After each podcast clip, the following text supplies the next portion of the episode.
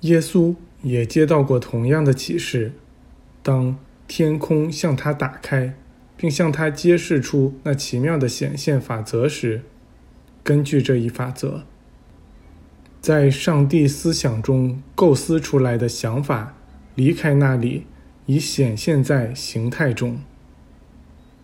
这个法则被完美的揭示给了他，以至于他立刻就看出，可以通过改变对一切形态的意识状态，来转化、改变这些形态。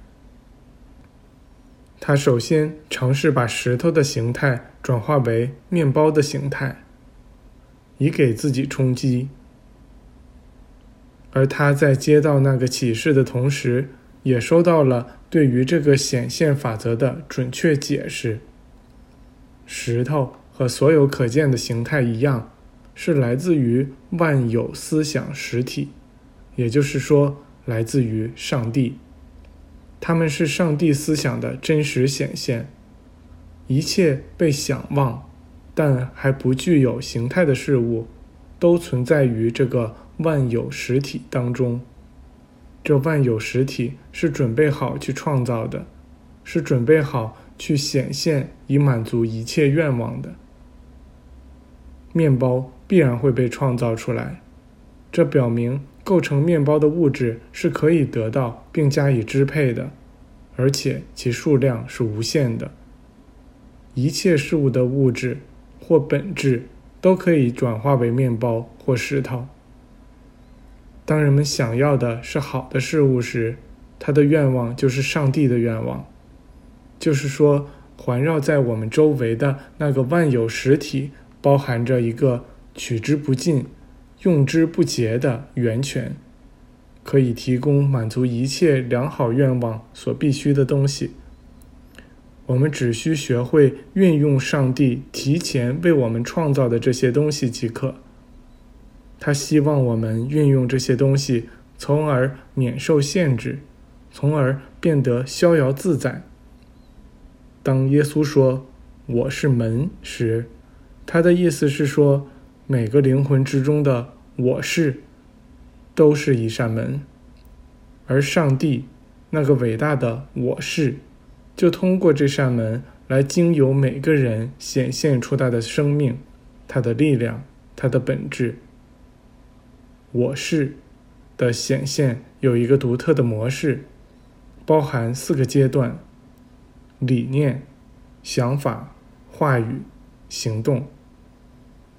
这个力量、这个本质、这个材质、这个永恒的神，是由人的意识来塑造成型的。这就是为什么耶稣大师曾说：“事情成败，全看你们的信仰是否坚定。”他还说过：“对于相信的人来说，一切皆有可能。因此，上帝是作为力量、本质、材质而存在于灵魂之中的，同时，它也作为智慧、爱和真理存在于精神之中。我们曾看到上帝通过人的意识呈现出来。”而意识就是人，人的意识沉浸在上帝的无穷思想之中，它来自于那思想中存在的理念、信仰。正是相信自己已与圣灵分离的这个意识，导致了肉体的衰老与死亡。要知道，圣灵就是一切，而形体一直都是来自于圣灵的。这样，你们就会懂得。产生于圣灵的，就是圣灵。意识向我们揭示出的第二大真理就是：每个人都是上帝思想的一个理念，都作为一个完美的想法而被固定在这个思想之中。没有一个人是自我构想出来的，我们全都是被完美的构想出来的。我们始终都是上帝完美思想中的完美造物。当这个想法占据了我们的意识时，我们就会接触到上帝的思想，并能自己去构想上帝为我们构想出的那一切。这就是耶稣所说的心声，这就是静默送给我们的厚礼。与上帝思想的接触，使我们得以经由这思想去思考，得以了解我们真实的存在状态。人可以通过真正的冥想与上帝的思想相接触，并由此将其真正显现出来。目前，由于人们的信仰不正确，人们对上帝思想的显现也是不正确的。然而，无论显现的形态完美与否，其实质都仍然是上帝的力量本质与完美材质。要改变的不是形态的实质，而是赋予这实质的形态。